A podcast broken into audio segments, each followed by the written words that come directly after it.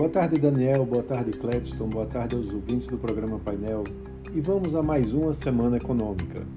A semana vai ter uma agenda relativamente fraca de indicadores aqui no Brasil, mas os investidores vão continuar acompanhando as importantes discussões políticas sobre a nova âncora fiscal do país.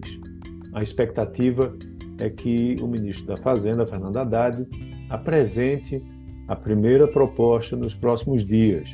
O Senado já aprovou a comissão que vai também referendar a nomeação de dois novos diretores para o Banco Central. Os mandatos de Bruno Serra e Paulo Souza terminam, eh, terminaram no dia 28 de fevereiro, mas os substitutos ainda não foram indicados.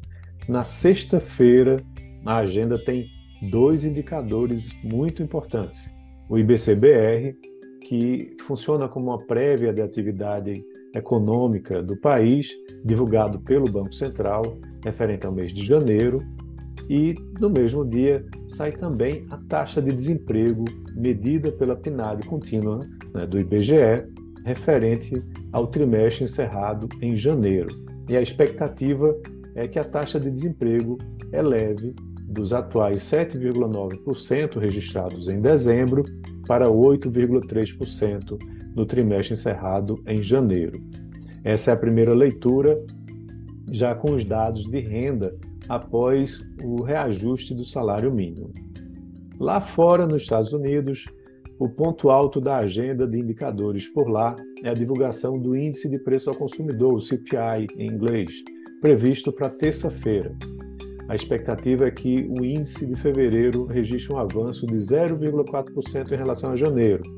E esse é um dado de bastante destaque e acompanhamento né, para a próxima decisão dos juros do Banco Central americano. A próxima reunião deles está prevista para os dias 21 e 22 de março. Ainda nessa agenda americana, os dados do varejo referência a fevereiro vão ser divulgados na quarta-feira e a previsão de retração. Na Europa, teremos decisão sobre juros. Né? O Banco Central Europeu, na quinta-feira, deve elevar os juros novamente em mais 50 pontos base. Mas o que mais interessa aos investidores é entender quais são os próximos passos da autoridade monetária de lá.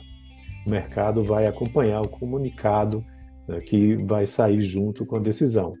Na China, após o encerramento do Congresso do Partido Nacional Popular, o foco vai estar para os dados do varejo, produção industrial e taxa de desemprego, que vão ser divulgados na terça-feira.